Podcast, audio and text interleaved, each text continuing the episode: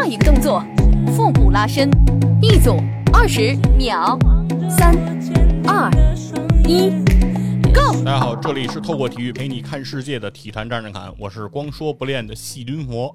今天咱们这个节目啊，请来了两位嘉宾啊，终于不再是我一个人单口 solo 的这个局面了啊！而且今天的两位嘉宾都非常的重量级，哎哎，给大家介绍一下自己。啊，大家好，我是播客制的小主编杰西卡。大家好，我是超级优文化的恶霸波。今天这是波哥第一次上体坛站着侃，不容易，终于有幸来到了佛爷的节目啊！终于给了波哥这样一个机会啊！波哥在底下啊申请了很多次，之前都被我婉言的谢绝了。然后我都躲在被子里哭，就是为什么大家都能上佛爷的节目，就不让我上？其实也不是很多人都能上了啊，能能上的人都是很幸运的啊。交钱吗？以后交，先欠着。今天咱们这期节目啊，请两位一块儿来聊聊什么呢？是想聊一聊关于这个全民健身的话题，大家健身的这些事儿。广场舞，如果有些朋友啊，你打算从这期节目中听到一些关于健身的知识，如何科学的健身，哎，那我觉得我劝你改邪归正啊，玩意儿。因为宇宙界前知名音乐人梁总他说过，做播客的。就是一帮废废物啊！谁说的这话？梁总，梁总，梁河，哪个台？哪个把他报出来？哪个台？大家可以去收听这个《跟宇宙结婚》最新一期的这个节目啊，非常的精彩啊！是梁总的这个音乐鉴赏大会，一年一度。并且对播客发表了一些自己的看法。是 做播客人都是废物。我觉得梁总说的是 是对的，对，就是如果你要是打算从这个节目里啊获得关于健身的一些知识，那你绝对是想瞎了心了。当然，客观上我们的节目经常可以给你带来一些对你有帮助、有价值的内容，但是主观上你不可以有这种企图。这种企图是不正确的，这人要求也太高，这人已经疯了，自己精神分裂到这种程度吗？那主观上你可以做什么呢？就是你可以点赞、评论、转发。这样是非常好的，所以我跟你说，范青儿做播客这件事儿啊，尽量别一个人录。你看这，你看这孩子录着录着自己就精神分裂了，因为没有人反对他，他就自己反对自己，然后自己再接着讲，就已经录成这样了。现在，哎呀，吃点药吧。一个人也得有 A B 角，是挺好，你得找到这种状态，是吧？是旁若无人，煞有介事。今天呢，咱们重点是来聊一聊这个健身啊，fitness 这样一个话题。因为作为一个万体育的节目，我认为健身也是非常重要的一个板块。但之前一直没有涉足过。哎，为什么不涉足呢？因为我本人 从不健身。我想从健身的这个缘起开始跟大家聊一聊啊。小时候你们第一次进这健身房，大概是什么时候？范婷先说吧，范婷不是健身达人吗？哎，我从小没去过健身房啊，就是有那种小区的那个啊，各种什么那脚蹬子，那那个那个，对，不算，那不算，不是因为因为咱们的时间维度不太一样。在我见到所谓体育彩票提供的这个全民健身的这些设施的时候啊，已经是相对比较靠后期了。哦，对你来说，可能就是在健身非商业化的那个时代，你是没有这种经历的，是吗？没有，波哥，你有吗？我是高三的那个暑假嘛，就准备进大学的之前的那个假期啊，然后我去跑去打工，哦，然后那个打工呢，正好是一个健身房，我是就是等于发传单啊什么那种打工嘛。这是你第一份打工的经验吗？差不对对，哦，第一份打工经验。你的第一次献给了健身房，献给健身房了，就是真正进到健身房里面了，知道了很多健身房的秘闻。哎呦，方便透露吗？方便啊，这个我给先给你讲一个吧，讲一个。我们在那儿发传单呢，就是希望大家来办卡嘛。然后我们这帮小孩的收入里面有一部分是提成，基础工资很低嘛。嗯。然后就希望人家拿了传单，因为那个等于就在健身房楼下发，附近这么发，然后上面写着自己电话，就是那种游泳健身了解一下。对对对，就是那个啊。如果人家要办卡，给你打电话或者给你上去参观一下，然后这不就有提成吗？哦，拉一个客人就拉一个客人啊，因为小嘛不懂，等于就是也没有接触过什么这种工作，所以呢，他就有一个健身房里面的一个销售，就是相当于一个小主管级别的一个销售吧，给我们这帮孩子就培训，培训呢就是说你们怎么卖卡呀？怎么让人来办卡呀？嗯，有技巧啊，有技巧啊。说你们这帮孩子傻了吧唧的，就会带人来看健身房里的器械什么的，然后介绍环境。嗯，说这有屁用啊？这人家肯定不会办的。哎哎，为什么呢？见闻嘛，你看范球都傻了。健身房 最有价值的不就是器械和这个场地环境吗？啊，那所以我们也是这么啊想的嘛。他说你这么他才能办几个呀？哟，他说你首先你要发掘客户的潜在需求嗯，啊，打着来健身的名义，一般不是来健身的。啊，来吃自助的，哎，各种各样的情况都有。你比如说，你看到男顾客哦，比较年轻的，身体也是正常的，他可能来这儿是想寻求跟异性的交流。那你怎么办呢？你就要带他去看这个，比如说什么瑜伽教室，啊、去看这个跳操教室，那跟他有什么关系？去看这个在跑步机上正在跑步的美女，哦，哎，你就让他要看到说这个健身房有很多女性客户来，哦那么他办卡的几率就会大幅增高。对吧？哦就是你说你光带他傻不愣登的看这个什么举重的器械，那没有用。还有比如说这个有的客人他磨磨唧唧的，嗯这种客人怎么办呢？啊，你们这个傻孩子就是说，哎，没事儿，您再考虑一下什么的，嗯不要这样啊。那你这样他就不来了呀，他这一次跟你含糊过去，他就不来了呀。你就应该说，您没钱就别办了啊，啊，激他，哦，是不是挤兑他？挤兑他？哎，您没钱，你来这儿看什么呀？你就直说。然后你知道我们这个成功案例，他就现身说法。我成功案例有一次，我这么激的一个客人，他说：“你多少钱一张吧？”啊，说我们这比如说多少钱一一张，嗯几千块钱一张啊，嗯，给我来三张，我们家全一人一张。疯了，就我就受不了这个别人挤兑我没钱啊，我就要证明我有钱。啊，他就教我们这些卖卡怎么卖的这些事儿。其实跟健身房里面嗯他自己最后就说啊，不代表我的观点，啊也不代表健身行业啊，嗯只是我当年碰到了这么一个缺德销售，他说的，说来健身房里面就是一帮 loser，一帮废物啊，他们这个现实生活不充实，你就。不要把他们当成什么 VIP 客人，你就把他们当成一帮屌丝啊！你怎么挤兑他们啊？怎么满足他们的潜在需求？来健身的就是一帮做播客的，来健身的一帮废物啊！你的目的是什么？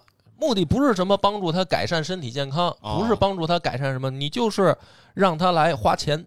哦，哎，不过你说到这个挤兑式促销，我经历过，之前其实没没没太理解，嗯我现在能理解了，就是那个发传单的，嗯给我发那游泳健身了解一下，嗯我都不要嘛，嗯我就直接不要不要不要，一般就走了嘛。就有一回在街上，我也不要，那人来了一句说：“这么胖还不健身？”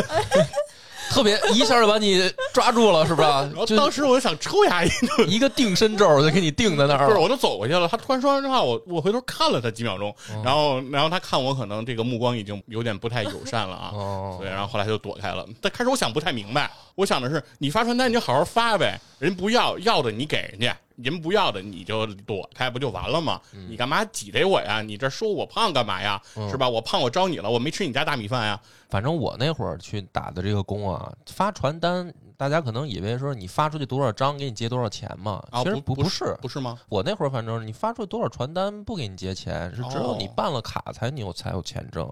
所以你去哦拿不拿他传单，对于他来说无所谓。很多人我当时发传单的时候，就是前脚拿完了，我后脚看着他，就是还没走出嗯十米呢，就随手扔地上。是所以发传单不计数，哦，就是你发出去也不挣钱，只有当他找你办卡的时候，他才挣钱。哦，那所以说就是说挤兑呀，也是一种发生关系的一种对前提是吧？他其实内心很着急。是你以为说我拿你一张单子，你可能就已经是吧能挣一分钱啊其实不是是，那啊跟他没关系。是，嗯，那我说说我这个对于健身的最初的印象和了解啊。最早的时候，就是在这个上世纪九十年代，我就进过这个健身房了。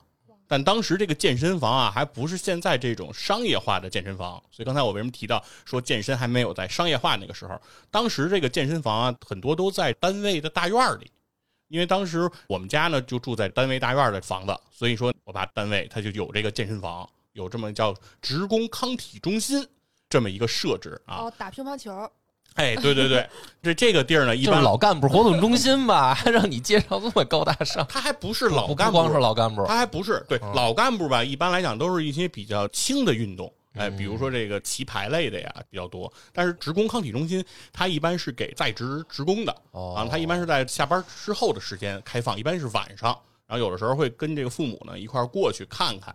这个地儿基本上对刚才范晴理解的非常到位了。它首先就是有乒乓球案子，还有台球案子，然后还有一些这种健身的这种设备。当然，这种健身房呢，它不会像现在这种商业化的健身房面积这么大，然后设施这么好，然后还能洗澡吧，还能什么的。它那个健身房就基本上就是有一些这种设置，然后有专门人看着，就就完事儿了，也没人管你，也不会有人指导你，不哦不没没有人提供这种那花钱吗？不花钱，这就是免费的职工福利。对，这就跟职工的福利一样，哦就跟那个单位原来不都有还有什么洗剪室、绞头发的地儿，嗯，什么那个阅览室、看书看报的地儿，就就类似这种相关的服务。这种东西一般在二十一世纪之后，基本上就越来越少了。嗯啊，在九十年代那会儿还是比较多的，所以那会儿经常进去。那里头有一些什么设备，我当时给我印象很深刻啊。里面有这个跑步机，但是他那会儿那个跑步机呢，和这个现在健身房的这种跑步机，和大家现在买到家里摆着晾衣服的那个跑步机不太一样。它不是电动的，长的样子是一样，但它不电动。只是滚轮儿呃，，对，它是滚轮上面有一个皮带，然后那个你在上面跑。我见过。这个现在不是那跑步机都兴那个调配速嘛？嗯啊，多快的速度，它那个呃皮带会转多快，然后你要为了跟上这个皮带，你就得跑那么快嘛，这是一种强迫你的这个跑的方法。我们那会儿玩那个跑步机，它是纯人工的，就是你得在上头跑，它这个皮带才能转起来。但是它有一个特点，就是你跑得越快，底下那皮带它转的也越快。然后所以说，如果一旦你在上面开始加速跑的话呢，它就是一个很危险的事情，就是你要不断的加速，就不能减速了。嗯因为它不像咱们那个跑步机，现在都有一个拉绳似的东西，只要一一扒拉掉了，它那个一断电，它就会停，你就可以停下来了，或者可以把速度降降下来，你可以在上面走。但那个东西就是，一旦你跑起来速度特别快的时候，它那个底下那皮带转的巨快，嗯，然后而且你听里头那个滚轴那个声音，就是那个那个设施可能也不太好了，就哗啦哗啦哗，就是响的特别的剧烈啊，在上面是一种非常恐怖的情形，就是经常有这个孩子在上头跑着跑着吧，速度跟不上了，然后就就被这个跑步机给摔出去了啊，哦一一兜，然后就手没抓住就出去了。所以说这个当时是我印象比较深刻的一个设备，还有一个设备是什么？是叫抖腰的一个机器，不知道你们见没见过？这有电吗？这个有电，哦这这是个通电的设备。刚才那跑步机，它这个是个手动设备，这是个自动设备。它的样子，它首先是一个跟鞋盒那么大的一个方块似的一个东西，但它是圆润的啊，哦这么一个方形的东西。它会在一个支架上，会知道就是大概人腰那个高度，然后它那个盒子上后面会顺过来一个带子。可以套在你的腰上。如果你把这个东西绑在自己腰上之后，你不就和这个机器通过这个带子相连了吗？机器呢开动以后，这个机器就开始震动，它这个震动还会带着这根带子也跟着震动，因为你的腰呢跟它绑在了一起，所以你的腰就跟着它一块儿动。一旦有人玩那个呢，你就会看到一个人就跟触了电似的，跟那儿噔噔噔噔都抖起来了，你知道吧？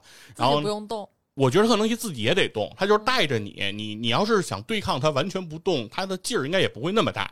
但是你为了顺着它那个劲儿呢，基本人也就会跟着它那样抖动起来。就是练核心。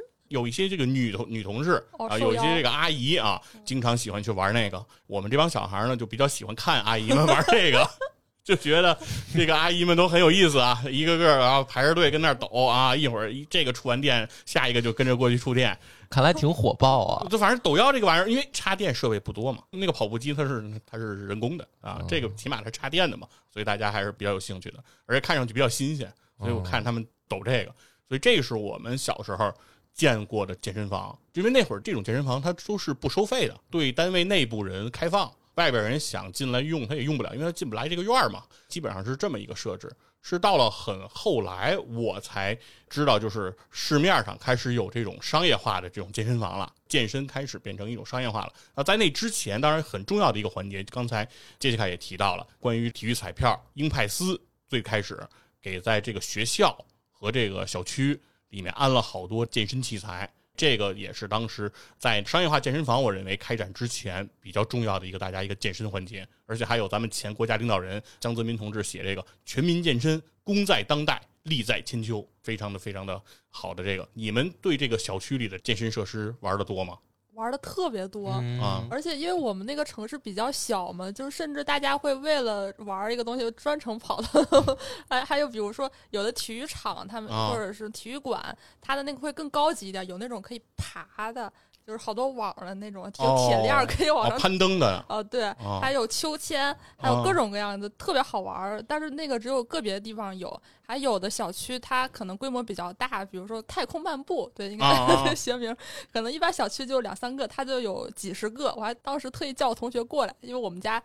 我们家住的地方和我们学校特别远，我特意把我同学叫到我们家附近，让他们带他玩那个器材啊，就那漫步机，它理论上是它让你在上面两条腿这么交错着迈步，这么一个设备。波哥玩过这个吗？玩过，这肯定都那个小区装上的时候肯定得试，因为我那会儿是才初中，家小区好像就有这东西。是，应该大概就是两千年左右开始的。小孩嘛，就好奇，肯定得上去试试。是。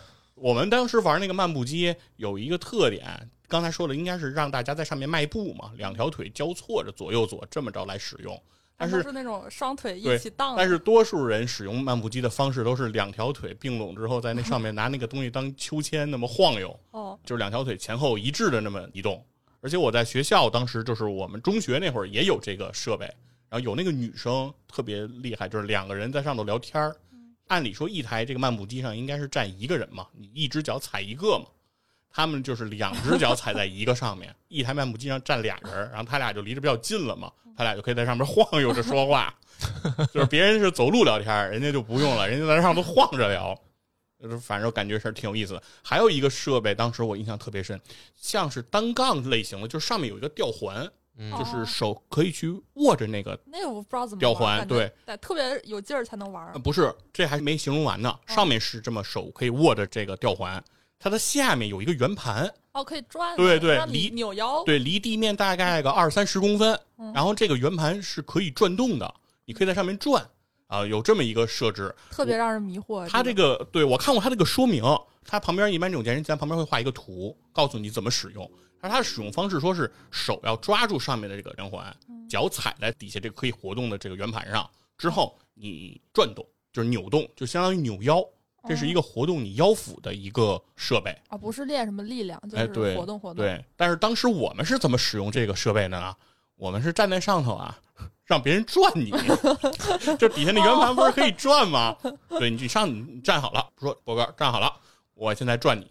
我转你的方式呢也非常粗暴，我也不是转你身体，我直接拿脚啊踹底下圆盘，让它转起来，然后我们就看谁能在上面坚持的时间长，哎，谁能扛得住。而且我们当时认为啊，它这个圆盘一转起来的这种形式和什么特别像？和微波炉特别像。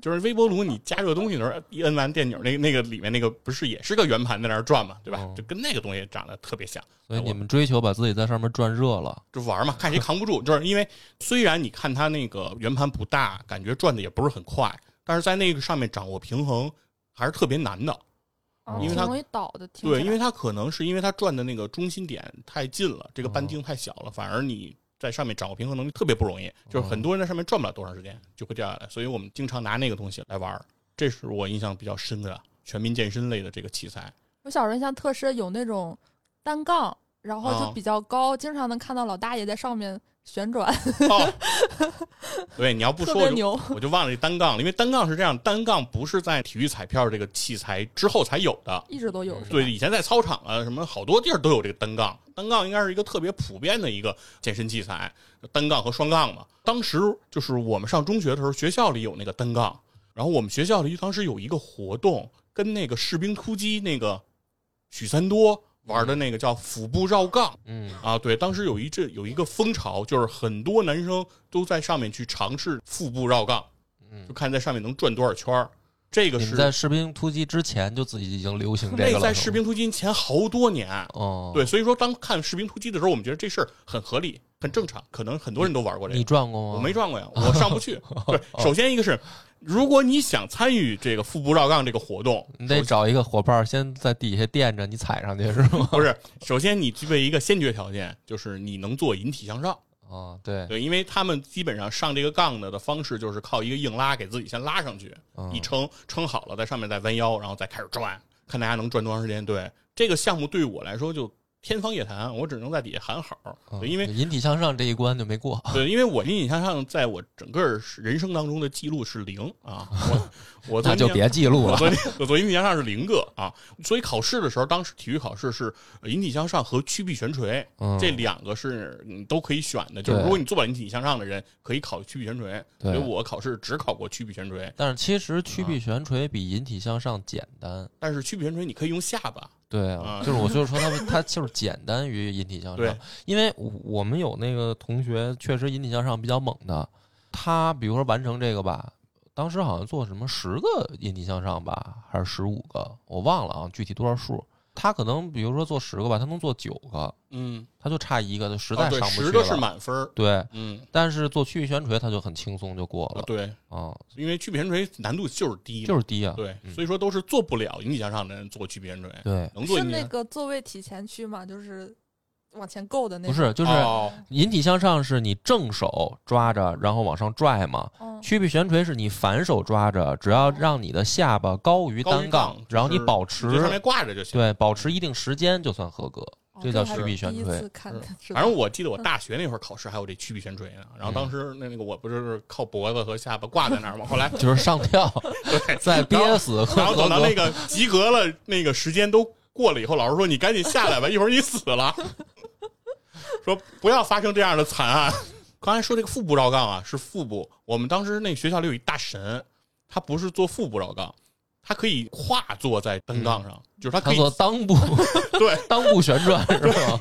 可以骑在单杠上，然后转。哦，怎么做的？然后这个这边就是牛，关键是他是一男生。对，这就是最难点就在然后他在上面，刚当他就骑上了，骑上之后他就开始转，转转转之后，当 再停下。我们当时每一个人都觉得，哇塞，练过这铁裆功哦，太恐怖了。当时单杠确实是，我觉得小时候就没什么没什么可玩的。对，不知道为什么每个设施都有一个单杠，因为对大家来讲没有什么可以玩。双杠你可以上去坐着躺一会儿什么的。双杠也是个聊天的场景。哦，对，大家都是把腿垂在那儿，然后坐在那儿晒太阳聊天。是，因为双杠往上爬还是比较容易的，所以大家会经常跨坐在双杠上待着比较多。对，我不知道你们看没看过有一个设施叫什么太空球，是一好多个三角形形成一个。半圆儿一个半球，可以爬。我明白。但是其实也都是大家聊天用，就躺在上面。有点类似叫攀登架那种那种形式是吧？一个半圆，一个半圆放在地上，然后我就纳闷，你们女生是多爱聊天啊？各种器材都能站在上面聊天。这分人，就是我从那就不能在平地上坐着聊吗？为什么一定要在这些奇怪的设施上聊呢？那那晒得慌呀！我哦，好吧，好吧，好吧，就是还是要有有的干。就是你聊天，如果你特别专程的说咱俩就聊天，这样就显太正式了，没有那么多话。对对对，你说咱俩干着点别的。如果咱俩中间冷场了，不说话的时候，咱跟这晃晃，对吧？也有点这样。但你说的那个设备，我们学校原来也有，但男生拿它不聊天，干啥？男生男生拿它玩别的，把一个男生给让他钻进去。哦。然后剩下的人在外头堵着，不让他出来。有什么可玩的，大哥？然后等到打上课铃在哪儿？然后等到打上课铃，大家就跑。他到教室就慢了，然后就跟老师说：“老师，那个梁博又迟到啊，上课屡次迟到。”丰富多彩的童年啊！嗯，是，反正小时候对这些设施正确使用的时候不太多。但是我觉得你这个讲的太广泛了，这不算健身。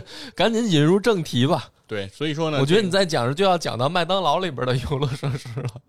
我最近观察，现在的健身器比以前的花样确实又多了。现在很多地儿的健身器材里已经有跷跷板了，也有这个跑步机，就是我童年的那种人工跑步机。现在这个健身器材里也也存在了啊。现在又比以前又丰富了。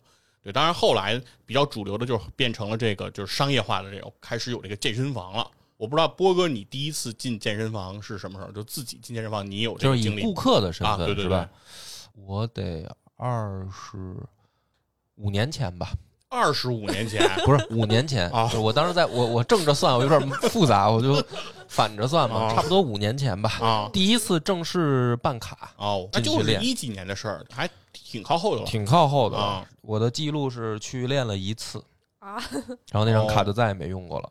哦，你办的是什么卡呀？办的是一年卡哦，一年哦，不便宜啊，不便宜。一年一年可以无限次的去吗？对，无限次。然后我就去了一次。为什么呀？因为当时呢，我我带着狗狗，每天遛弯儿啊，遛狗吗？遛狗。然后呢，我就发现有这么一个健身房，因为我溜的幅度就越来越大嘛，范围越来越大，我还有发现有一个健身房，差不多呢是我带着狗狗走一刻钟，十五分钟，十五分钟能到健身房。然后呢，我就在想，当时呢也是对自己有一些不清晰的认识，我想着说狗狗得遛，我也得健身啊，就是我们俩得一起进步啊。遛狗本身不就是一种健身吗？但是运动量不够嘛，啊，就是感觉。所以我就想着说，哎，这挺好，反正我每天也得遛它。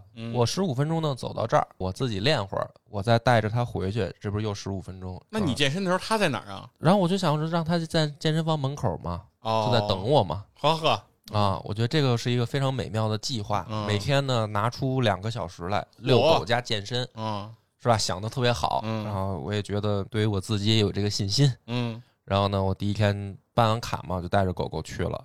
进去以后呢，我就说先找找个教练吧，嗯，找个女教练，姑娘反正身材练得非常好，哦，过来就带着我，你没练过吗？肯定啊，说那咱们就先从一些基础的开始吧。那就是你办卡就有教练是吗？他第一次可以免费带你体验嘛，就第一次的这个教练请请教练是不花钱的，对，然后就说你觉得好，你可以再买私教课嘛，嗯，是这样，教练就带着我练。这么说吧，过了十五分钟，嗯，我就已经感觉。我今天的健身目的达到了，呃，就是带着我先做上肢的一些，举一些哑铃啊，强强强度够了啊，举一些什么重物吧，这种东西啊。然后我十五分钟我就觉得哎挺好，心满意足。但是呢，教练说，嗯，说我这是刚刚带你热身哦啊，而且你既然要练，你就不能比如说你今天你光练一个胳膊呀。就是说，你得均衡啊，你是一个全身的，对你上肢、下肢、腰腹这些都要涉及一点。嗯，而且说你第一次体验免费嘛，免费我得带你全面一点啊，你不能说你光举了举哑铃，这样我给你减轻一些难度。嗯啊，比如说别人做二十个一组，你就十个一组吧。啊，但是呢，你今天一定要坚持体验完。哦，我说好，那我就努力吧。然后反正就是又过了半个小时。上肢的都练完了，就是胳膊的都练完了。这个时候我就已经是属于。用一个形容词，就叫我已经楼了，就是我已经属于在那儿，就是像个废物一样了，就是跟个僵尸一样，双臂已经举不起来了，你知道吗？就自然下垂，然后弯着个腰在那儿。然后这个时候旁边健身大哥陆陆续开始上人嘛，穿个背心儿，然后露着肱二头肌、肱三头肌，然后出点汗正，然后过来跟女教练打招呼，哎，来了练，就是一看就是老来嘛，就是特别健硕的身材，达人。啊，我就突然感觉到了一些自卑。啊，我就感觉我跟他们不是一个物种。健身房里的大哥露着各种的肌肉，然后我就觉得我跟这个地儿已经开始格格不入了。那你羡慕了吗？我是有一些羡慕的，说实话，内心产生了一一一丝丝的羡慕。哎，那你有没有观察他们的头发呀？他们头发都很短啊，都很短。我总感觉健身的人寸头或者毛寸嘛，居多。感觉很多健身的人没头发，不知道为什么。哦，不不不，没没有脱发什么的。女教练就说：“咱们开始练下肢吧。”啊啊，就开始练腿。最后我就感觉整个一个课程上完了，我就是湿透了。哦啊，我觉得是一趟地狱般的旅程，终于结束了。然后特别感谢教练啊，再也不来。然后其实内心想的就是，我可能得缓一缓。我本来打算是每天都去嘛，但是我当时想，我可能这周得缓一缓了。然后呢，我就啊洗洗澡，然后上去接狗狗嘛。嗯，前台小姑娘就跟我抱怨。说你这狗拴这儿，起码挡走我们三波客人了啊！就是他在这害怕，他不知道发生什么了，他以为不要他了，然后他逮着人他就叫啊。他说。你已经挡走好多客人，就是除非已经办了卡了嘛，就是好多来咨询的，一看是拴条狗就走了。然后我说：“哎呦，特别对不起。”然后想完了，我说这个健身跟遛狗不能同时进行啊，得单去单去。然后呢，我就带着狗狗在往家走的过程当中，还下起了淅淅沥沥的小雨。哎呦，下了雨。然后而且呢，我是属于上下肢剧练，就是我已经是属于挪动，你知道吗？我不是走回去的，我是挪回去的。到家以后，第二天早上发了一场高烧，哇！然后直接就发烧了，直接就发烧了，因为我就等于累虚了吧，然后还淋了一场雨。是，那个健身房给我造成了极大的心理伤害，所以我虽然办了年卡，我就去了一次。我感觉我自己总结了一下，对自己有一些不清晰的认识啊。我总感觉自己第一个能坚持有毅力，第二个身体素质还行。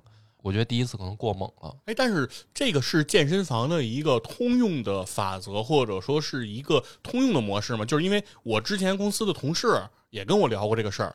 他也是之前在一个健身房办了一个卡，然后和你应该是一样一样的，就是第一次来了个女教练，跟他说可以体验一下这个私教课，也带着他走了这个全程，然后他也是咬着牙把这事儿扛下来了。扛完以后呢，第二天他说，第二天他发现他下不来炕了，就是。完全，他说没法没法起来，然后穿不了衣服，就是胳膊抬不起来。对，然后他得让他媳妇儿给他那个 抬胳膊，帮他我就是啊。啊，我就是我第二天就算不不发烧，我也有点困难上班。就是他说感觉就是练完以后生活不能自理了，这个情况就是疼，这个全身肌肉酸痛这个情况都持续了至少得有三五天。就是都特别难受，但是他就不敢去健身房了嘛。然后过了一个礼拜，他又去了之后，那个教练又来了，说那个还可以再让你体验一次，让你这回体验的更充分。他说不了，算了，我再也不跟你玩了，我以后也不可能再报任何私教课啊。这个这个教练和我没有关系，我就自己玩一会儿得了。我觉得是这样啊，咱们先不恶意揣测说是不是人家诚心把你给一上来就给你累着，然后让你以后少来，这样不是健身房的人就少吗？能多办卡吗？我先不这么恶意揣测啊。哦，原来有。这个我先不这么恶意揣测，假设没有，我假设没有啊。但是呢，我觉得每一个人的这个身体素质啊，他还是自己知道。他在带你练之前是做了一个简单的身体测试的，嗯，什么什么，反正就是什么测测脉搏呀，然后反正有些简单的我忘了具体都有什么项目了，反正给给我打了个分儿，但是做了个体测，做了个体测。但是我觉得呢，真的还是可能不准。比如说啊，根据这个体测结果，比如说您现在，比如说啊啊那个时候的梁波是，比如说八十五分嗯，那八十五分的人做，比如说二十个一组，做三组就可以了，嗯，但是可能真实的梁波是做五个一组，做两组就可以了，就是这个体测是不准，嗯，然后呢，很多人呢就会因为人跟人交流吧，都会好个面子啊，反正我就年轻的时候特别好面子。我现在呢就属于摆烂了，就是现在去跟金花打拳，我基本上就是练十分钟，我都躺在地上，就是教练叫我我也不起来的那种。你自己知道自己的身体状况呢，首先不用跟着任何人的计划，嗯，就是请教练呢，只是说保证你的一个监督吧，或者说他给你一个指导。但是说真正啊，比如说你循序渐进，还是得自己把握。我觉得啊，还是自己把握。甚至我觉得你可以不用请教练，嗯，去网上搜集一些简单的这个训练计划，然后自己去健身房，根据自己实际的身体情况去练就行。我觉得这个身体情况叫什么？不是非得累啊，我觉得啊，出汗了就行了。嗯。没有必要说非得达到一个说我今天得完成几组，对吧？是日子还长着呢，还有很多的时间，你慢慢提高嘛。那我走到健身房就出汗了啊，那你就可以回家了，是不是？你就可以回家，对啊。如果你有这个心，你就可以什么时候走到健身房不出汗了，嗯，你再决定办卡，对吧？就是根据你的情况来嘛。是，而且我我觉得身体这个事儿确实是跟年纪有挺大关系的，因为我为什么对自己有错误认识啊？你看，我小时候既跳舞还练跆拳道哦，我一直练到大学，有底子。就我感觉我身体素质应该不错，嗯啊，年轻的时候是有过这种锻炼的。但是真的是，你想大学的时候二十二岁嘛，五年前的时候，中间等于隔了四五年，嗯，这四五年是完全没有任何运动的，嗯，被酒色掏空了身子，就是每天最大的运动就是上下楼。哇啊！因为你到公司都有电梯，就只有自己上下楼的这个就是最大的运动了。每天每天做仰卧起坐，早上早上做起坐，晚上做仰卧。对，就是没有运动。嗯，这种情况下，你印象当中的你自己，跟你现实真正情况的你自己是有巨大差别的。嗯，所以我是对自己有一个不清晰的认识，导致第一次去健身房的时候就是用力过猛。嗯。这回现在让杰西卡重点来说说吧，就是现在的这个健身房的情况，因为我们其实对于目前啊，现在健身房发展到今天是什么样子，其实已经不是很熟悉了。多年没有进过这个健身房里边了啊，但是现在健身的人我感觉非常的多，嗯，非常火热，很多人好像都有健身的意愿，所以我特别想听听杰西卡聊聊，就是新的新时代的这个健身房啊，已经到了什么样的一个发展的高度了。其实严格来说，我不知道哎，我从来没在那个健身房办过卡。嗯，那你去哪儿健身啊？你现在没办过卡？哦，对，就是现在有那种 Keep，他会和有的那个健身房合作，就是你可以去上健身房的那个操课、那个团课，哦，但是不用在那儿办卡。我只是去上过那个，所以我去过一些健身房，但是我没办过卡。哦，严格来说是这样。哎，那就是说现在的这种消费模式是一种比较主流的方式了吗？就是办卡的一种模式和这种按次，就是你因为你你参加课这个就是一次算一次的呗，对吧？按次消费。那现在这种，比如办卡的和按次消费的，是个什么样的比例呢？现在主流其实肯定还是这种办卡的，因为肯定只有一线城市会有这种按次消费的模式。因为团客的话，其实相对来讲，可能成本还算比较高吧，尤其是对于可能一线以外的人。哦啊，然后现在北京、上海这种地方的话，尤其是。超级猩猩带起来的这种团课算是正在崛起，但它肯定也算不上主流。嗯，但是我自己特别喜欢，因为我特别害怕，呃，运动的时候和人打交道，因为我从小就非常不擅长运动。从小，比如大家都在玩的时候，我在和别人聊天儿，就所有的跟运动有关的事儿我都不干，各种体测从来没及过国，就是基本上属于那种，就我立定跳远儿没跳过一米六五以上，就是从小到大就完全讨厌运动。所以我有一次想去。办卡去健身房，结果就看到人那么多，就受不了了。就我对我来说，运动的这个刚需就是不能有人看我。那你上课是单独上吗？一对一？也不是，他是那种模式，就比如说上课的时候，他会把灯给关上，有点像蹦迪的时候，就会有那种闪灯或者彩灯在那儿，就相当于大家彼此看不太清彼此。黑着天儿。没那么黑啊，呃，但是属于比较暗，光线比较暗。哦哦，和我们想象的现在那个这种什么上那种操课不太一样。我以为是那种特别明亮，而且那个四周，对对对，四周都是大镜子。范婷，你确定自己去的是健身房吗？我就严严格来说不是。是不是被 Keep 给骗到 Club 去了？迪厅。那现在其实它现在比较多了哈，有这种光线比较暗的。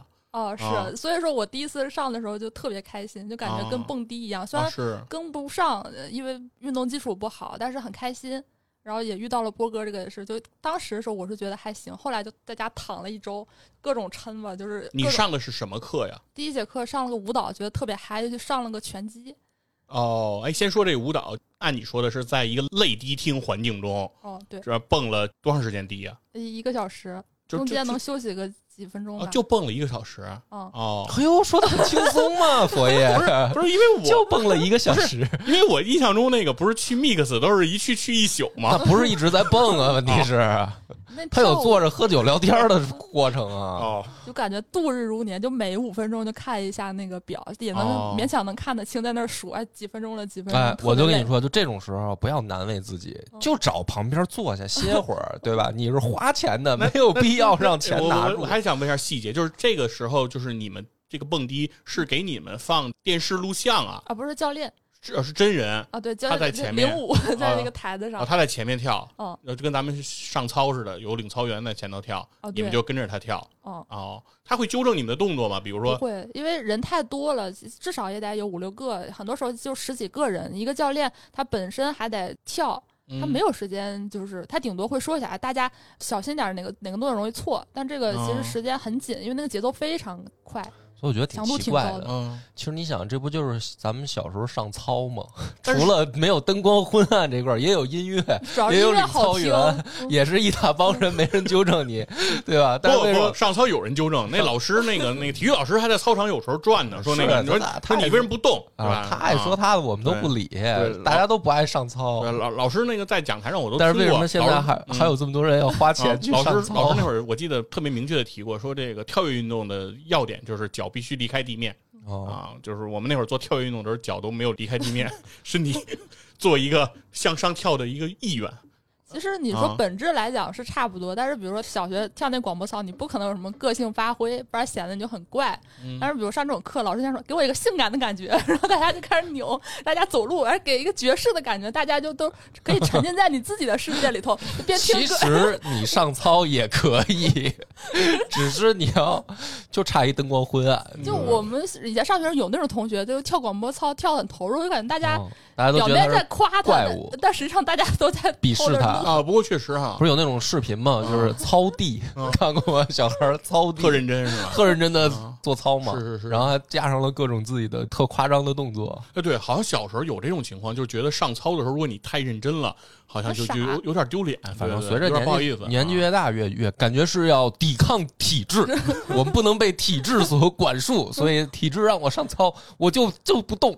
嗯，反正对，有点这意思。那我觉得年轻人就是需要做一些这种跳舞啊什么的，来来展现一下自己。就是现在为什么大家愿意去健身房上范琪这种课呢？就是因为体质让我们坐着不动，我就要去运动啊，就要动起来啊。那这个是跳舞，这个，那你还上那个拳击是吗？哦，Body Combat，他那个那是比较带劲，但他我觉得一开始上的时候特别像军训时候有那种拳术。因为基础的还是什么直拳、摆拳、勾拳比较基础的，然后再加一些呃其他的变化，偶尔会加一些什么，加一些七百二十度回旋踢是吧？对，什么空手道啊、柔道，还有巴西战舞，一些其他的都拼到一起。嗯，那每每个套路它那个编排不太一样，那个就是属于有氧里头的，算是偏力量一点的。哦，然后就经常有非常神奇的动作，比如说让大家先波比，然后。起来，然后打两下，再拨笔，就那种特别特别累。我当时感觉跳到一半的时候就不能不摆烂了，就是真的跟不上了。哦。然后后来回家的时候，那你怎么摆烂呢？你其实可以做很多动作，但是你不使劲儿嘛。按道理说，那个你拳击，比如最基础动作，你应该是肩膀。带动你的胳膊，但是其实你要是只挥胳膊，其实也一看就能看出来，但是也也能像回事儿嘛，就是能糊弄一下自己。那说明你还行，哎，那知道这个发力的动作。那这个对这个，我就在说这个拳击的这个动作是老师，这个是跟那个跳舞那不太一样吧？那个老师是不是应该要做讲解？你们做的每一个动作？哦，基本上就是老师上课之前问一下，说有没有朋友是第一次来上课的。如果台下有人举手的话，就会讲一下，说说你要从腰部发力，带着肩膀再这样。如果大家都是老选手，他就不会讲那么细。哦，那你们的动作不是应该有很多种吗？那做每个新动作的时候，不讲解一下动作要领什么这些吗？变化没有那么大了，其实基本上就是直拳、摆拳、勾拳这几种的各种排列组合，加上一些腿什么的各种各样的，都都是大家都说英文了。那你们带那些东西吗？就拳击的手套什么的？啊，那个有有专门的那种课，但我没上过。哦，你你上的就是套路啊，徒手的，徒手的。对，那种拳击其实也是有带套路的，但是需要带什么拳套什么的，就比较两两人一组那种没没上过，我感觉有点强度太高了。那说到拳击，波哥就比较发言权了，是吧？波哥最近这段阶段经常去打拳，我就也没有经常了，反正就是去了开始啊，就是但是隔的时间也都比较长，因为得跟院长约，确定院长也去我就去，要不然我我确实没这动力。那个我们俩一块儿去嘛，不是拳击，它其实就是格斗哦，它不是光练，也叫格斗，对，它其实不是光练拳，嗯也练腿，嗯。那是一种什么样的模式？你们这个跟杰西卡他们这个相当吗？嗯，比他们的这个要更偏格斗一些吧。因为是上来先是做一些热身动作，教练会教一些格斗的招式。嗯，啊，也是，当然是直拳、摆拳这些开始，但是他的那个组合是偏健身嘛。比如说，他说做几个波比，再起来做摆拳。什么叫波比？就是比如说俯卧撑。哦，比如说你做两个俯卧撑，然后马上站起来做俩摆拳，那这个就偏健身。嗯，但是格斗就是更偏实用嘛。比如说你就是原地的直拳摆拳，进一步加上比如说你前进过程中的直拳摆拳跟后退过程中的直拳摆拳，然后比如说直拳两个接横扫腿，就是它是更偏格斗一些。这个部分教完了以后呢，然后每堂课再有一个打靶环节，就是教练会拿着那种。特别厚的护具穿在身上，或者拿手举着，它会随机做动作，然后让你去马上快速响应。比如说他他伸右手，那你就伸伸你的左拳去做直拳。根据他手的这个位置不同，你是自己要判断是做直拳还是做勾拳还是。那你是要打到他那个靶上？要打到靶上，而且要打响嘛。当然教练会配合你，就是你挥拳的时候他会过来迎你一下，嗯，搞得很响嘛，嗯，就好像很激烈，很有气势。对，然后还有腿，而且在过程当中是有移动的，就是他不是站在原地打，他是在动的。我们两个人都要动嘛。对，所以这个更实战一些，有一些对抗性吧，有一些对抗性，但是跟真正的实战还是不一样的。哦，那毕竟还是教练在引导配合你去做这个运动。嗯啊，但是那样的话，体力消耗也是比较大的。反正我第一堂课最后躺了半节课。那你们这一堂课是多长时间呢？一个小时，也是一个小时，一个小时。哦，嗯。啊，但是报这种课的人特别多呀，我感觉拳击现在很火。嗯，还行吧，反正也不是很多，而且它有分小孩班和成人班。嗯，然后我我有时候有次去早了，我就看小孩班人还挺多的，小朋友的挺多的啊，成年人的就人数一下就下来了，就好像没那么多了。但每次差不多也有个七八个人，每堂课基本上都都会有。我为什么问这个问题？就是我上那个团课，它其实都是一个公司研发的，叫莱美。莱美它有各种各样的团课，就我上过的所有这些里头，基本上人气最高的就是这个 BC 搏击课程，就是因为就是很多人说上这个课非常解压啊，就是就是你本身没有觉得自己好像生活压力很大，但你上那课时候觉得特别爽，就就感觉如果你有有些生活中的不满什么都能通过这个。课来发泄出来，推荐你去看搏击俱乐部。就是人在打斗过程当中，可能是可以释放自己的这种肾上腺素吧。嗯，多多少少会有一些情绪的释放。你还可以打沙袋嘛？我们那是可以打沙袋，你可以踢沙袋。你们也有沙袋的这个项目是吗？你可以跟教练打，你也可以自己去找沙袋打，也都可以。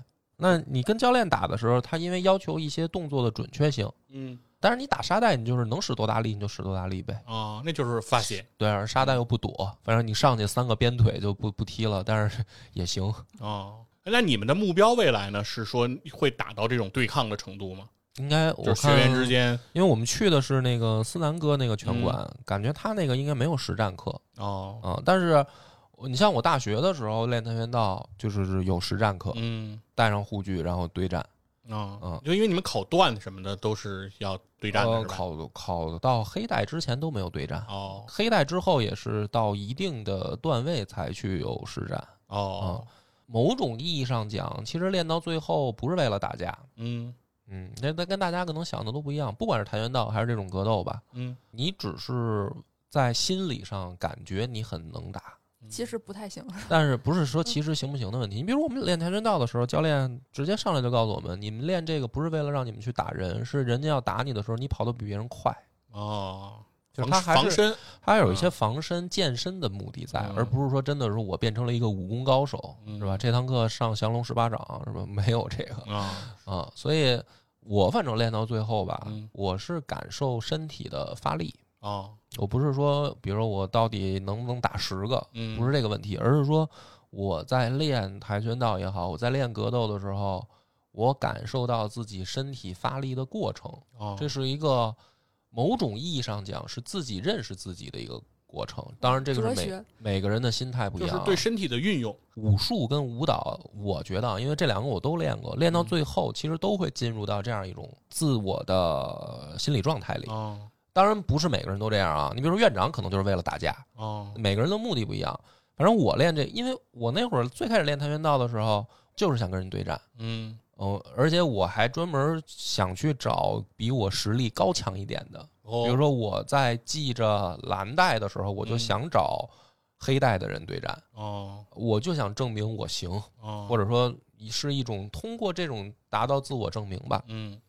但是后来到我练到大学最后的阶段的时候，反正就是教练说你上来打个实战嘛，我说不想打，不想跟人对抗，我只想自己感受自己的这个发力过程啊，我不想跟人去争强好胜了。哎呦，到了另一个境界了，哎，哎呀，这可不可以。对，当然，这个每个人追求都不一样，因为你不练，你永远感受不到，就是我说的什么叫自己发力的过程。嗯，啊，光说你是体会不到的，你必须要去做。嗯。包括你看，我们跆拳道里面会打那个品势，嗯，就是所谓的叫套路，就是跟体操似的。嗯，这个品势打起来，实际上一点实战的边儿不沾嘛，因为它就是打一个操嘛。嗯，但是实际上做这个操的时候，你是在感受自己身体所有的发力过程。嗯，啊，它就是更近于道了。这个我能有一些理解，就是不说那么高深啊，就在实际中的见闻和应用。我在去那个户外，比如说远足也好，是那个爬山也好，能感觉出来，就是像我这样不怎么健身的人和人家那个健身特别有素的人之间的差距是什么呢？就是比如同样走一个地方，他走的很轻松，嗯，然后他几下他就上去了，然后我呢就会很费劲，然后往上爬。这个就是表象，就是你身体素质提高了，练的。然后，然后，但是其中更重要的一个事儿是什么呢？是说不是我的力量不够，就换句话说，他爬这个事儿，比如我们同样爬一个山坡，爬一块石头，嗯，并不是说这个石头需要费多大的力气，而是说，因为他经常健身，像波哥你说的，他会了解他的发力，对他就会使劲儿，然后他就会可以很轻松的，比如调整自己的重心，他就能上去。这是一种对，而我却对这个事情，我对我自己身体的控制是。有误差的，比如说，我认为我使够了劲儿，其实劲儿没够。那我认为呢，我这个劲儿不够，但是有可能我使过了劲儿，然后身体就蹬出去，我还得拽回来。对，我我给你举一个简单的例子啊，就比如说出拳，出一个直拳，那可能最基础的人，就是说最开始练的人，他就是直接去抬起手臂就把这拳打出去了。嗯，那这样的话呢，力量肯定是不大的，就是你本身自己胳膊有多少力量就是多少力量，对吧？那么发力的过程是一个什么变化呢？比如说你练到一定时间了，你在出拳之前，你会先往后拉拳，嗯，就是你会像拉弓一样有一个回撤的这么一个发力过程，然后再击打出去，对吧？这个是你练到练了一段时间，你慢慢慢慢你就明白了。因为格斗它是这样的，它是要求你的出拳时机的，就不是说你站在这儿你就不动，是你的对手也在动，你也在动。你们两个距离是随时随刻在变化的，所以说一开始的人就直接出拳嘛。嗯，但是练过一段时间的人，他就形成了肌肉记忆。我出拳之前，我一定是先回撤再出拳，而且我还要保证能打到你，对吧？那么你再练一段时间呢，你就知道你这个回撤的动作还只是局限在胳膊上。嗯，你的真正力道要大的时候，你是要用腰，嗯，去转腰。你腰先，比如说你要出右拳，那你就腰先往右侧转。然后再往左侧转，用你的腰带肩膀，用你的肩膀去带你的胳膊，直直到你的拳头最后发力。那么这个就是一个过程，你是必须要通过锻炼，慢慢的去适应它这个发力过程的。这还只是一个直拳，对吧？那勾拳怎么发？摆拳怎么发？腿也一样，比如摆腿、扫腿，你怎么发都是这样。就是刚开始的人就是直接就是前踢，抬起腿来踢到就行。但是慢慢的呢，他就知道要有步伐。我们比如说站成一个侧身位，我有前腿跟后腿之分，对吧？嗯，那我为了快速打到你，我肯定是出前腿嘛，对对吧？但是实际上肯定是后腿力量更大呀。对，前腿支撑嘛。对，前腿是支撑腿，后腿发力更大。那我后腿的话，我打到你的概率就低嘛。嗯，那怎么在步法上做调整，并且你要用腰去带？嗯，而且比如说练到跆拳道后面，我们还要做假动作。嗯，因为大家都会发力，大家都知道基础动作是什么。我看到你这个步伐，我预估到你可能要出扫腿还是下劈了，那这个时候我要骗对方，这个发力的过程就要更为的复杂和快捷，那你就更需要锻炼嘛。所以我刚才那个意思就是这个，就是说，反正练跆拳道和格斗，我练到后面，我不是要跟人追求去竞技了，或者说去跟人追求对抗，而是我在了解我自己发力的过程当中，我更加了解自己的身体，嗯，这个是一个不一样的追求，嗯。哎，那杰西卡最近啊，我刚才咱们底下聊的时候也发现，说现在健身房的这个教练和之前有比较大的一些变化啊，和一些趋势。哦，准确说不是健身房的教练嘛，是现在有了更多的这种教练健健身的模式，比如说乐客，它是那种二十四小时开放的健身房啊，然后就没有教练。就是你，或者是说没有教练，你只有请私教，没有这种说你一办卡就给你的，你就请私教你才能。大部分时间的话，现在人就特别流行那个什么熬夜健身嘛，哦，追求一种健康的那个生活，不睡觉去健身，然后提升身体素质，经常这样嘛，就觉得说得运动了，然后加班玩九九六了之后，就还得去运动一下，加快自己猝死，就很多人都会有 有这个想法，有这种二十四小时健身的，还有我刚才说那个超级猩猩和那个也算是模仿他不就 Keep Line 这种团课模式。你不用办那种年卡，只要是按次付钱就可以了。它的这种模式会导致一些，一开始的时候是觉得挺美好的，就是一般传统健身房的教练，他看起来只是在教你东西，但他其实挣钱主要还是通过这个销售嘛。嗯啊，对他的这个工作很大一部分，他是要如何就是和那个学员打交道，然后让自己拉新维维系。那现在这种团课模式，因为他按次交钱呢，就是没有那么高的销售压力啊，就是他的销售角色不那么重了。嗯，传统我们印象中的健身房，好像教练很大的职责就是在推销，对，是吧？不停的让你买课。或者是买他的服务什么之类的。所以很多教练一开始都特别感谢这种模式，因为他感觉自己的那个尊严被重视到了。因为按道理来讲，其实健身教练是一个门槛比较高的东西，你的个人素质啊，因为健身是个非常庞大的科学，它涉及到方方面面的营养啊、运动啊各方面的，还甚至还有康复。但是因为实际上，因为只有让人办卡，你才能获得收入，所以反而实际上健身教练是个门槛非常低的。你如果能。销售出来，练的再怎么差也无所谓，健身房不会考核你这个。这不就是那个波哥的那个 前辈给他讲的吗？是吧？然后那些事儿都不重要。嗯，对。那现在的话，他们就会觉得说，我是凭借我的专业技能，就是你上过我的课，你觉得我好，那你再来上我的课。就是说，我是靠我的这个技能说话的，知识、技能啊，和我这个训练效果，嗯，对吧？一开始我也是被这个吸引了。你比如说健身卡房，你办个卡在在北京，那肯定很贵。但是你去上一次的话，其实单次成本没有那么高。嗯。然后我也就上了之后觉得哇，这个教练真好。但是我后来上时间长了，就发现其实这个模式可能一开始初心还蛮好的，现在也会有各种各样的问题吧。哦。因为传统健身房它能维系下来，它的这个利润空间是非常大的。嗯，就是很多人办卡不去，然后就是这种几千块钱的就一下子就挣了。但这种按次挣钱，它其实压力蛮大的。所以现在我我就看到很多人吐槽说，现在这个教练的考核模式其实也和那种传统健身房的比较像了。就比如说某某公司，我不说谁了，他们现在会搞一种什么叫巨石模式。计时计时模式准确说是，就是他考察的不仅是说教练每节课有多少个人来，还要考察你这个学员里头基石学员的比例，巨石教练的比例，就是说什么什么基石是哪两个字儿？就是基础的基，石头的石，就比如你可能每周都来上这个教练的课，每周来一次，那可能算基石。呃，这个可能不不严谨。那比如说这个教练一周有三节课，你三节课全都到，那你就是巨石铁粉儿啊，对，是那种就跟着你练的时间特别长的，嗯，这种就是叫基石。对，他会用这种模式，渐渐的，他其实就是已经是一种绩效。如果你达不到这个一定的比例，你其实就没有课给你排了，或者是一周就一节课。那对于教练来讲的话，那就没什么收入嘛，你按课次来收钱的。渐渐的，其实大家也是有着这个压力，就导致很多奇怪的现象。嗯，比如说有个学员，他可能总来上课，然后教练就说：“你这节课你拍一下，然后你把那个截图发给谁？”就是实际上来讲，他知道谁想上这个课，但是他这个老学员呢，可能这节课又没有空，但他需要老学员来下单。嗯，为了达到这个巨石的考核。哦，我明白了，就是说他要求，比如你连每周都来，但这一周，比如说人家。加班人家有事儿来不了，嗯，他们得需要做一个假，就相当于说是下个单买一个，然后把把照片再发上去，证明他说明他来了，哦，是是这意思吗？然后维持他那个就是这个身份，如果他要这节课断了，他这个身份就没了，然后会影响他的这个考核。对，所以他这个就导致整个公司会有一种本来他就有一点饭圈文化，当时是觉得挺好，就是教练。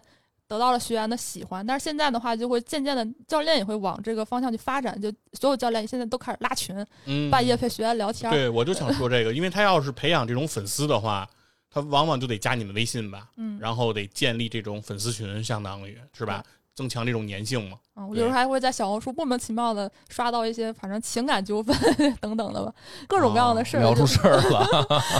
哦，对呀，你想，他要让人家形成这种铁粉儿、忠粉儿。那最铁最忠的粉儿，那肯定就是这种情侣关系吧，是吧？有感情关系，这不是肯定维系的更纯粹吗？你要你我每天去我也能去啊，他这这发展好几个情侣，他光挣一个人钱不够啊。对，那时间一长，那比如说，那你想这个教练，而且哎，我发现教练是大多数都是异性的教授关系吗？也不一定，有的人愿意找同性教练啊。但在市场上呢，现在就是比如说你去跳操这种，他是。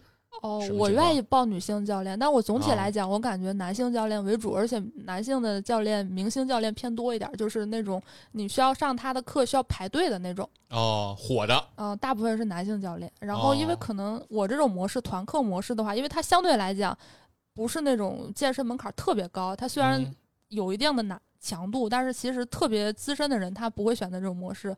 我感觉就是女性稍微偏多一点吧，我的观察就是这样。所以可能男性教练更更受欢迎一点儿。呃，就是男教练搭配女学员。对，我记得有一节课就是我上尊巴，尊巴本身是个舞蹈课，然后他按道理来讲就可能男学员少一点，女学员多一点。但我有一个上过一个特别有名的一个教练，那个教练我抢了一个月我才抢到他的课，就稍有不慎你就抬到五十以后了。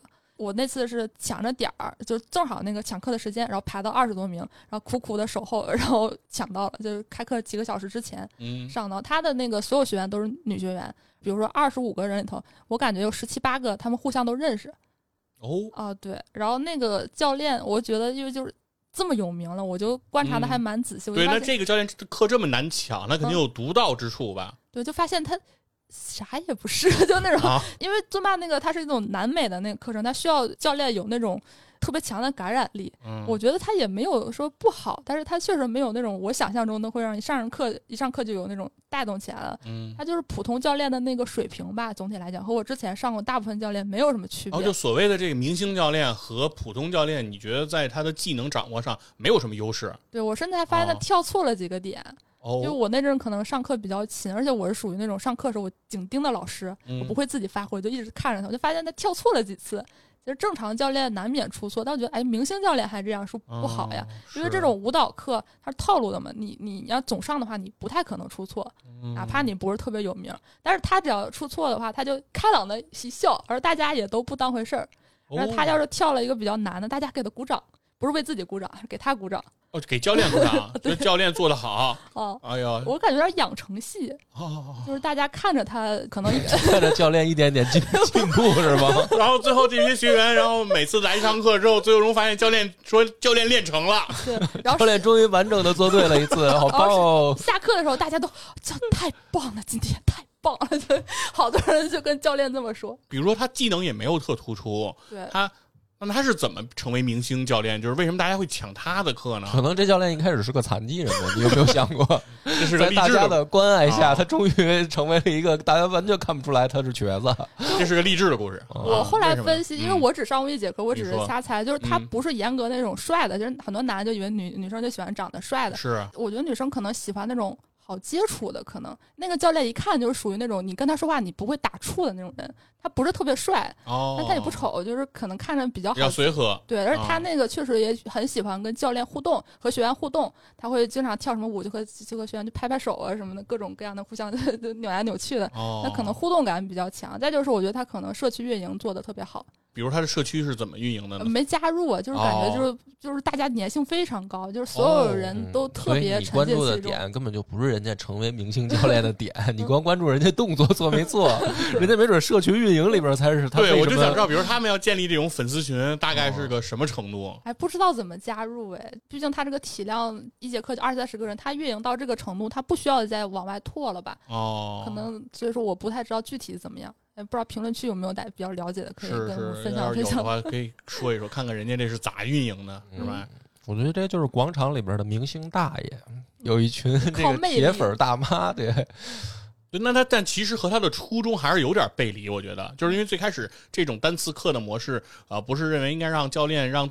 凭借自己的技能和知识，对吧，来赢得学员的尊重吗？这不就是我还是碰上那缺德销售说的吗？人都不一定他有这个唯一需求，他也许有他的，对吧？第二需求、第三需求。某种意义上来讲，你说去一个熟悉的健身环境，认识了一帮人，这也是一种社交嘛？对，也是个收获嘛。我是不会再上了。不是，就是范晴是等于还没还没有融入到这个社交圈。对我还没有。对，那假如说你融入了，就比如说。比如说我跟院长这种，对吧？他也是一个社交圈嘛。那比如说，哎，慢慢去的，比如说大王、思南他们也都在那儿练，然后大家老练老练，然后大家比如说你认识的更多人，更熟了，那可能你去的就勤了。哦，对我可能不是为了健身，我就想见见大家。哎，对，这些都有可能嘛，是吧？那就有有可能愿意掏钱了，同时也健身了。哎，对，那现在是不是我发我有个发现，就是现在去健身的人。好像比较在意自己的个人形象，是吧？啊，对，就是为了健身，会给自己整特别专业的这个行头，然后会给自己收拾的比较呲儿啪的去这个健身房。对，我经常能看到那个，因为每个健身房都有那个镜子嘛，然后就是开始前两个人先拍，三个人拍，各种拍，然后大家都化穿特别好看，是吗？拍照。哦，对。基本上，Lululemon 可能是标配吧，还有各种新。Lululemon 是一个健身的服装品牌啊，对，并没有给本期节目提供任何的赞助，嗯，就各种性价比很低，嗯，对，就各种性价比低但是很好看的牌子都能在健身房看得到，是，大家都巨敢穿，对对对，好像那个服装反正确实看上去啊，会让人不是很好意思。有的时候，只有在健身房里头敢那么穿，就是有的时候有那种感觉。嗯，但是那个氛围一到的话，就觉得也无所谓了，倒也是。感觉健身房现在也是一个争奇斗艳的这个场合。对我之前有上过一个课，那个教练他之前是练习生。就是每节课都打扮特别好，就全妆，然后从头到脚都会给你鞠躬，还自我介绍的那种。一个女孩是吗？啊，对。哦，教练是个练习生，博哥。嗯，前练习生，前练习生啊。那没跟你说偶像，偶像。没跟你说吗？我练的目的已经是感受自己了，我不在乎这些外外在的什么这个东西了。对，我是感受自己的。哦，那这个人有没有什么粉丝群？那我看到过那种挺油腻的四十岁的大叔追着他上课，我希望没没什么发展了。哦，因为是我们最早就是刚健身房刚开始的那时候，我记得最开始我知道一个连连锁的健身房品牌叫那个浩沙，嗯，浩沙体育，嗯嗯，好像现在已经这个健身房好像已经没了。嗯，已经好像不知道，已经对，好像应该已经撤出市场了。我打工的那个就是浩沙，是吗？对，当时北京浩沙特别多，特别多，而且而且那个时候你打工那个年代，浩沙那个办卡还挺便宜的，其实，其实相对来说不贵。我记得浩沙最便宜的那个阶段，已经能达到，比如两千块钱给你办两年的卡。嗯，反正有，反正经常可能打个折，打个折就是非常非常低的这个价格，因为其实不过他们肯定也清楚，就大多数人。办了这个卡也不见得能来几次。是，其实大多数人都是这样的，对自我认识不清晰嘛。像我这样的人，所以说他们不管收多低的钱，其实对健身房来说还是挣钱。嗯啊，是是。但是那个时候有有很多人的习惯什么？因为我知道我一同学，他家楼底下是一健身房，嗯，所以他经常每天去健身房是去洗澡的，打球啊什么回来，不是一身臭汗了，就先不回家了，直接进去健身房。健身房有什么东西，他玩一会儿，弄一会儿，然后他就去洗澡。所以那个时候健身的人，大多数人是不太在意这个个人形象的，嗯啊，但是现在好像健身是变成了一个自我展示的一个平台，因为社交媒体发达了嘛，就是包括什么短视频平台也发达了，这个给大量的姑娘需要提供这种素材的地方嘛，嗯，谁不喜欢一个积极阳光、健康、健美的人呢？嗯，对吧？那你怎么能体现我是一个积极阳光、健美的人呢？你就在健身房里拍照嘛，对吧？嗯，那他衣服也都做的很好看，都很适合拍照。那那比如说杰西卡，你去参加这种健身房，你有没有感觉就是和你的初衷会有背离呢？就是比如说你是比如说奔着说是去锻炼身体这个目的，但是你看到里面大家那儿那样各种拍照的时候，你会感觉到这里头有冲突吗？不算冲突吧，我觉得其实。你可能打扮的更好看一点，健身可能更有动力一些，也算是个助力吧。我很少看到有那种就是穿的特别好，但是练的不怎么样。基本上就穿的挺好的人，练的也都挺狠的。哦，啊，但这种人还是比较主流。我觉得可能一是收入高，嗯，呃，愿意就是有有在健身上可能投入比较大；二是比较闲。我感觉这就是这这两种人的话，可能比较愿意在健身上投入吧。